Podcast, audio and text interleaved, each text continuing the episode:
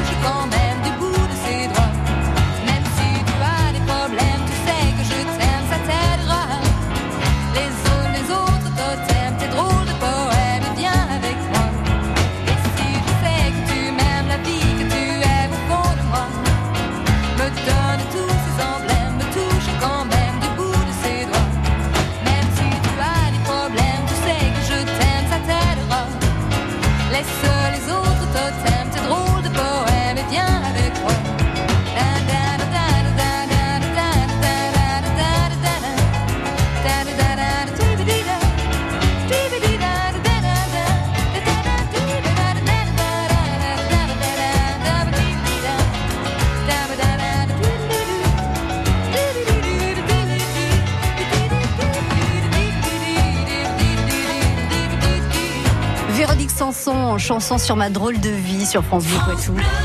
France Bleu Poitou. Laurence Fleury, elle, fait un film sur sa drôle de vie, ou en tout cas sur son drôle de voyage, parce que c'est pas toute votre vie. Laurence, bonjour. Bonjour. Bienvenue sur France Bleu Poitou. Alors, vous allez présenter dans le cadre de Connaissance du Monde demain à Fontaine-le-Comte à 15h et 20h30 un film intitulé tout simplement Équateur.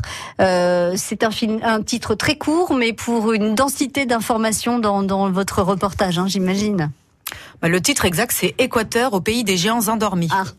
Et donc, les géants endormis, ce sont les volcans. Oui. Et on voit dans le film qu'ils ne sont pas tous endormis. D'accord. Et vous vous êtes intéressé à, aux Équatoriens euh, dans différents villages, dans différentes euh, ethnies, qui se battent pour une chose en particulier.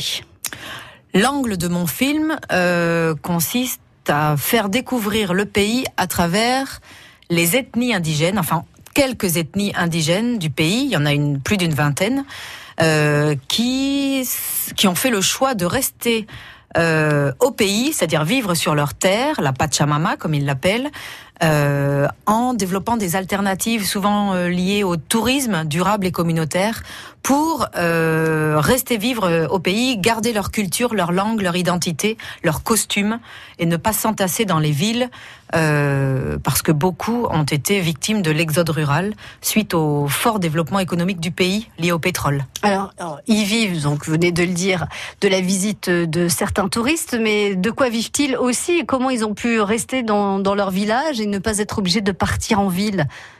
Ils vivent, ils vivent d'abord de l'agriculture et de l'artisanat.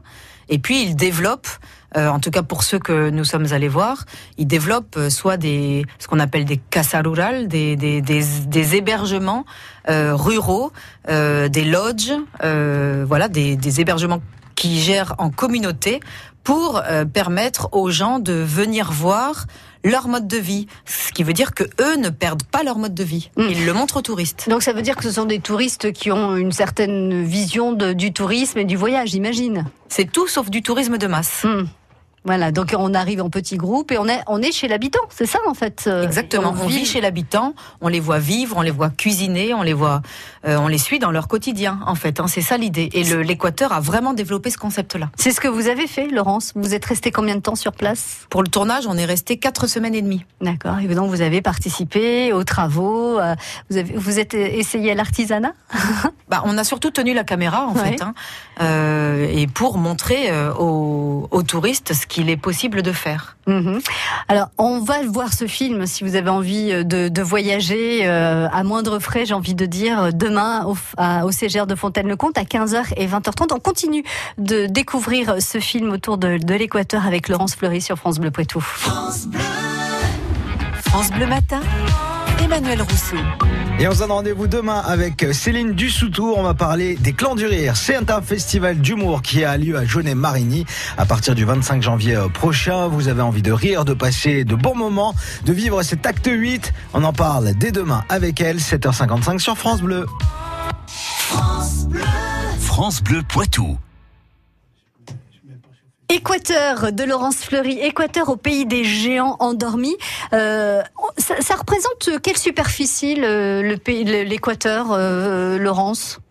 L'Équateur, c'est à peu près la moitié de la France en Ah oui. superficie. C'est pas, c'est pas grand en fait. C'est pas si- très grand et c'est trois pays en un, c'est-à-dire euh, trois identités bien distinctes. La cordillère des Andes qui barre le pays en deux. Mhm. D'un côté la côte pacifique et de l'autre côté, ce qui représente la moitié du pays, l'Amazonie. D'accord. Donc on a euh, des montagnes très hautes, j'imagine, euh, une plaine euh, du côté de- du, du Pacifique et puis une forêt très très très très très dense.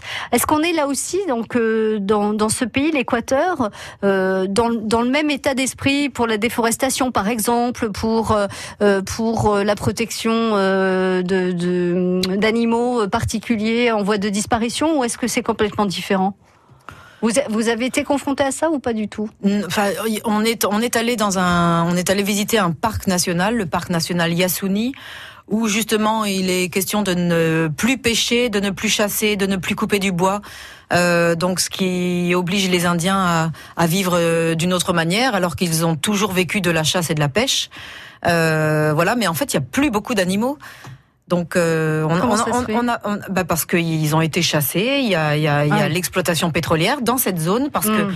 comme on n'est pas un paradoxe près quand il s'agit de gagner de l'argent, le gouvernement autorise l'exploitation pétrolière dans un parc national. D'accord. J'en parle aussi forêt. dans le pays. Ouais. Voilà. Parce qu'on n'entend pas souvent parler de l'Équateur comme euh, un pays effectivement avec des difficultés économiques. On- L'Équateur, dans l'actualité, en France, on n'en entend pas parler. On n'en entend pas parler et pourtant c'est un pays qui mérite d'être découvert. Hein. Vous avez eu un coup de cœur? Ah, moi j'ai eu un coup de cœur euh, très fort pour ce pays il y a 25 ans. Ouais. En fait, ça a été mon premier voyage. Quand j'ai décroché mon diplôme de journaliste, je me suis inventé Tintin reporter et je suis partie vivre six mois en Amazonie, en Équateur, chez les Indiens Quichua que je suis retournée voir pour ce film. 25 ans après ou plus de 20 ans après, c'est ça? Ah oui, 25 ans après. Et alors, l'évolution sur ces 25 ans? Et alors, euh, l'évolution, c'est qu'ils ne vivent plus, enfin en tout cas là où on est retourné, ils ne vivent plus tout à fait comme avant. Ils ne sont plus du tout en autarcie comme avant. Ils ont tous le portable. Ah oui. Euh, voilà, les, une route a été faite pour le pétrole, donc euh, des échanges, des commerces, euh, des, des, des, des produits manuf- manufacturés qui arrivent de Chine Mm. euh, sont vendus aux Indiens. Donc euh, ça n'est plus euh, les Indiens que, avec qui j'ai vécu euh, il, y a, il y a 25 ans, qui pour gagner quelques sucres, c'était la monnaie locale à l'époque, devaient euh, chercher de l'or à la rivière avec la battée pour aller les troquer contre quelques billets et s'acheter des ustensiles de cuisine et des vêtements. Hmm. On en est, on en est plus là du tout. Donc c'est une bonne évolution, vous diriez, euh, ou, Laurence ou enfin, il y, a- il y a du bon et du mauvais, c'est ça. euh. Il y a du bon et du mauvais. Je, de toute façon, euh, c'est difficile de ne pas prendre le train en route. Hein. Et puis une fois qu'ils ont touché à la consommation, Mm. euh, on peut plus revenir en arrière. Hein. Alors le, le- le bien de cette chose-là, c'est que les enfants vont à l'école, ce qui n'était pas le cas avant. Donc, euh, Donc des écoles ont été construites. des euh, écoles ont ouais, été Le construites. long de cette fameuse route, j'imagine. Voilà, et puis même dans les dans les communautés, dans la communauté dans laquelle nous sommes allés chez les Kichwa Nyangu, une école euh, moderne a été construite et les enfants sont sont scolarisés. Donc ce sont des enfants qui eux risquent de quitter le village pour aller travailler, euh, euh, passer un diplôme. euh, voilà, enfin c'est l'évolution quoi, qui est en marche. Ils peuvent quitter le village, mais cette communauté qui a euh, été obligée d'inventer euh, des alternatives pour ne plus avoir à chasser ni pêcher, puisque c'est interdit aujourd'hui, Mm. euh, ils ont développé deux lodges de luxe à base de tubes de pétrole recyclés des compagnies pétrolières. Donc en fait, ils se sont servis du malheur qui leur arrive Ouais, euh, pour créer des lodges de luxe et toute la communauté vit de cela. Ils ont envoyé des jeunes se former dans des, dans des écoles hôtelières qui font une cuisine exceptionnelle. Euh, et aujourd'hui, les jeunes reviennent vivre dans la communauté. Ils travaillent grâce à ce tourisme de luxe. Mhm. euh, et puis, ils en vivent très bien.